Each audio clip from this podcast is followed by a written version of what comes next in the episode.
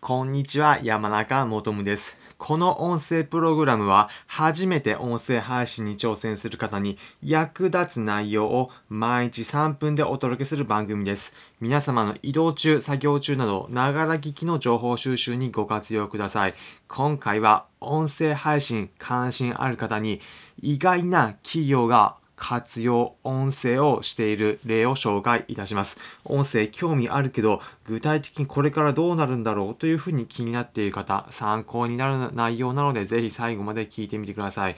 今回、音声配信について具体的な活用例2つ紹介します。1つが広告を音声でやっている例。もう一つが企業自らが自身で音声のコンテンツを作り出している例を紹介します。こちら2つ紹介するんですが、結論で言うと、音声配信を使った企業の PR 活動活発化しています。紹介する1つ目の例が、スーモでおなじみのリクルート住まいカンパニーです。スーモ、スーモ、スモスモスモというような CM、皆さんも一度は聞かれたことはあるのではないでしょうか。あの企業になります。こちらでは音声配信で広告を使ったキャンペーンを行っているというものです。詳しい内容については URL のリンク先を説明欄に貼っておくのでそちらからご覧ください。このスーモというような CM 皆さんが音声配信聞いている時に広告で流れてくるというようなものになっているんです。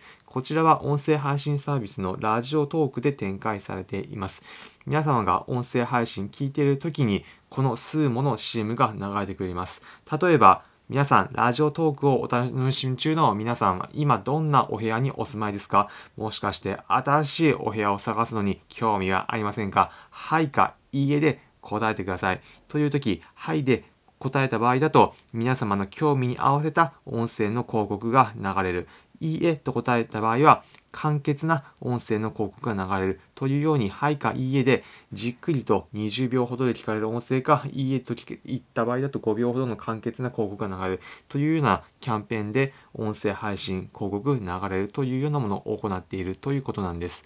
もう一つの具体的な事例ご紹介します。もう一つがスポーツチーム、サッカー、プロサッカーの鹿島アントラーズの事例です。このちらでは鹿島アントラーズが音声配信サービスのスタンド FM で公式のチャンネルを運営しています。こちらについてもリンク先は説明欄に貼っておくので気になる方はそちらからチェックしてみてください。こちらの鹿島アントラーズチャンネルでは選手の方をそれぞれ毎回ごとにピックアップしてチーム内の活動を紹介している内容になっています。ファンの方にとってはたまらないようなコンテンツになっています。こちらも基本的には今音声収録をしている3月下旬時点では1週間に1回のペースで更新されています。このように様々な企業、チーム、スポーツチームなどが音声配信活用しています。活用の仕方、音声広告を出すというやり方もそうですし、自身がチャンネル運営するというやり方もあります。なので、今回の最後、結論で、結論のまとめ、音声配信様々な企業が取り組み始めているのがこの2021年の3月の状況なのです。なので、音声でどうなんだろうというふうに気になっている方、結論で言うと盛り上がってくるので、皆様も音声配信などチャレンジしてみてはいかがでしょうか。